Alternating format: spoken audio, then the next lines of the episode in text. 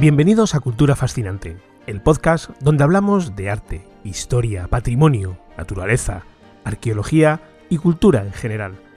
Yo soy Fran Fernández, productor y realizador audiovisual y creador de la plataforma culturafascinante.com. Si te apasiona la historia, la naturaleza, el arte o el patrimonio, pásate por nuestra web y forma parte de la comunidad de los que irremediablemente sufrimos el síndrome de Stendhal. Si te unes además, recibirás semanalmente en tu buzón de correo un mail con las últimas noticias relacionadas con el mundo de la cultura. Fácil de recordar, culturafascinante.com barra unirse. Te esperamos.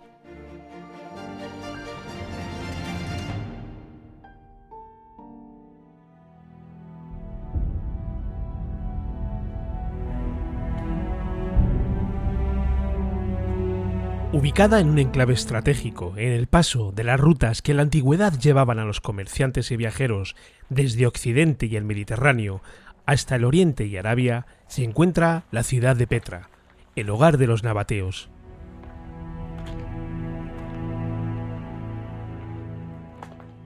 A lo largo de su historia, la ciudad de Petra ha estado influenciada por varias culturas, incluidas las griegas, romanas y bizantinas, alcanzando su apogeo en el siglo I después de Cristo, momento en el que se construyeron muchos de los edificios que hoy en día el visitante que acude a la ciudad puede contemplar, incluido su icónico tesoro Alcasné. Hoy en Cultura Fascinante vamos a viajar a una ciudad única excavada en piedra, en un recorrido a través de desfiladeros, tumbas reales y mausoleos. Un viaje en el tiempo que nos llevará desde el siglo VII a.C. hasta el primero después de Cristo.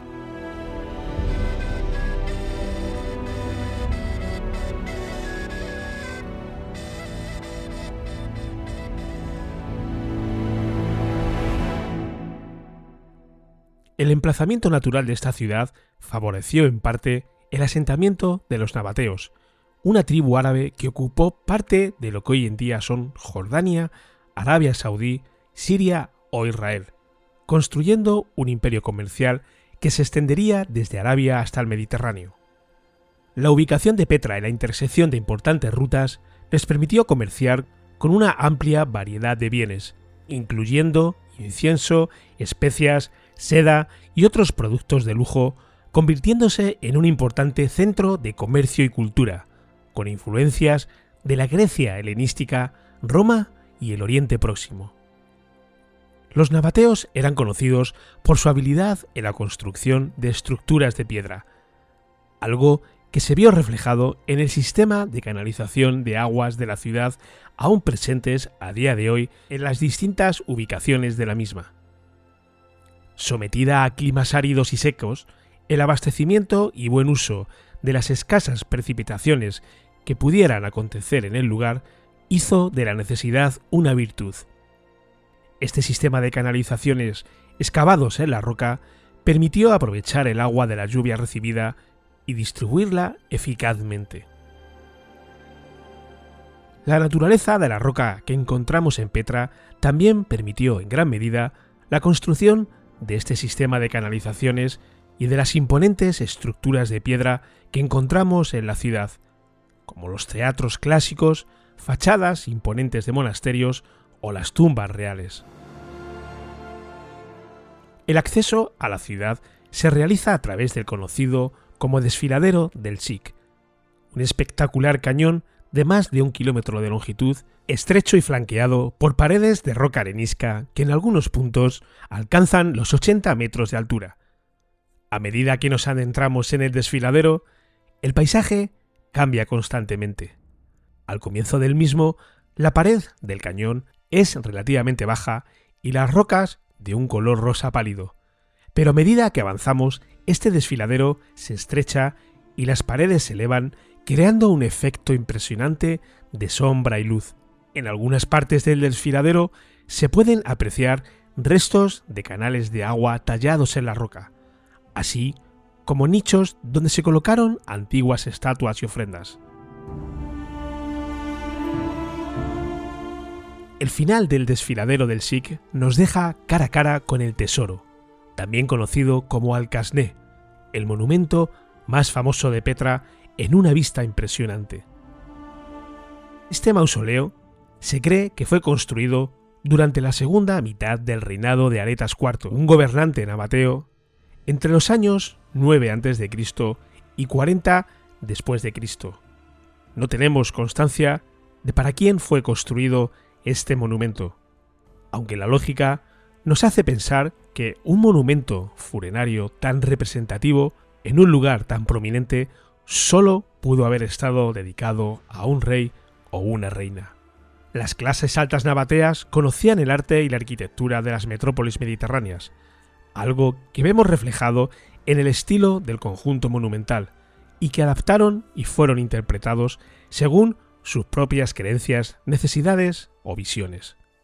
La fachada principal del tesoro o alcasné, de 39 metros de altura, está ricamente decorada con elementos florales y figurativos, y es altamente probable que estuviera decorada en estuco y policromada.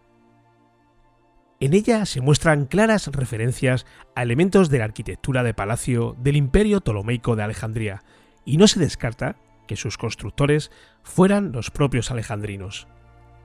El nombre árabe de Casné al-Firaún, abreviado al Casné, proviene de la creencia de los beduinos locales de que un faraón egipcio habría escondido un tesoro en la urna que hay sobre la cima.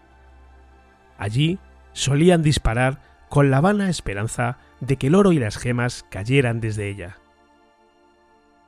Llama la atención en la fachada principal del tesoro las figuras destruidas posiblemente por los iconoclastas en la segunda mitad del siglo I después de Cristo.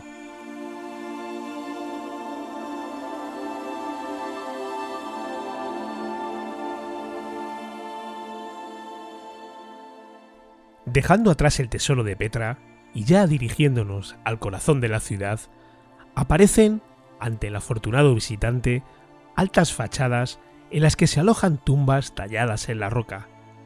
Así, hasta llegar a la necrópolis del anfiteatro, tallado también en roca, el cual fue construido a principios del siglo I después de Cristo, en la época del auge arquitectónico bajo el gobierno del rey nabateo Aretas IV, y que sería ampliado en la época de la anexión de Petra al Imperio Romano en el año 106 después de Cristo.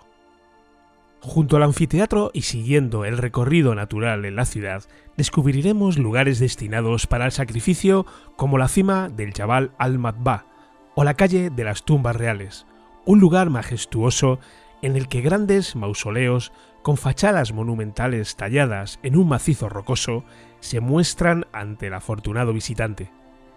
Desde allí alcanzaremos también el Gran Templo, lugar curiosamente no destinado al culto religioso, sino a la recepción de visitantes y mandatorios que acudían a la ciudad. Frente a él también encontramos uno de los puntos en los que se ha excavado recientemente en Petra, el Templo de los Leones Alados, del siglo I después de Cristo. Al lado de este se halla otro de los lugares que sorprenden al visitante que acude a la ciudad de Petra, la iglesia bizantina. La colección de mosaicos que se conservan en su interior son dignos de ver en un templo que fue construido en el siglo V después de Cristo. Otro de los edificios emblemáticos de Petra es Addeir, conocido como el monasterio, ubicado en los lugares más altos de Petra, y al que podremos acceder después de una subida de 800 escalones tallados en piedra. Las vistas desde la vasta meseta frente a la monumental fachada son imponentes, especialmente en el momento de la puesta del sol. Otros puntos cercanos a esta meseta nos ofrecen panorámicas inolvidables de montañas y valles que rodean a Petra. Las cruces que hay inscritas en la pared del interior del monasterio y que datan de la época bizantina fueron probablemente el motivo por el que los beduinos nombraron a este lugar como monasterio. Su imponente fachada de 47 metros de ancho y 48 metros de alto y la gran sala que hay detrás fueron tallados directamente en la montaña a mediados del siglo I después de Cristo.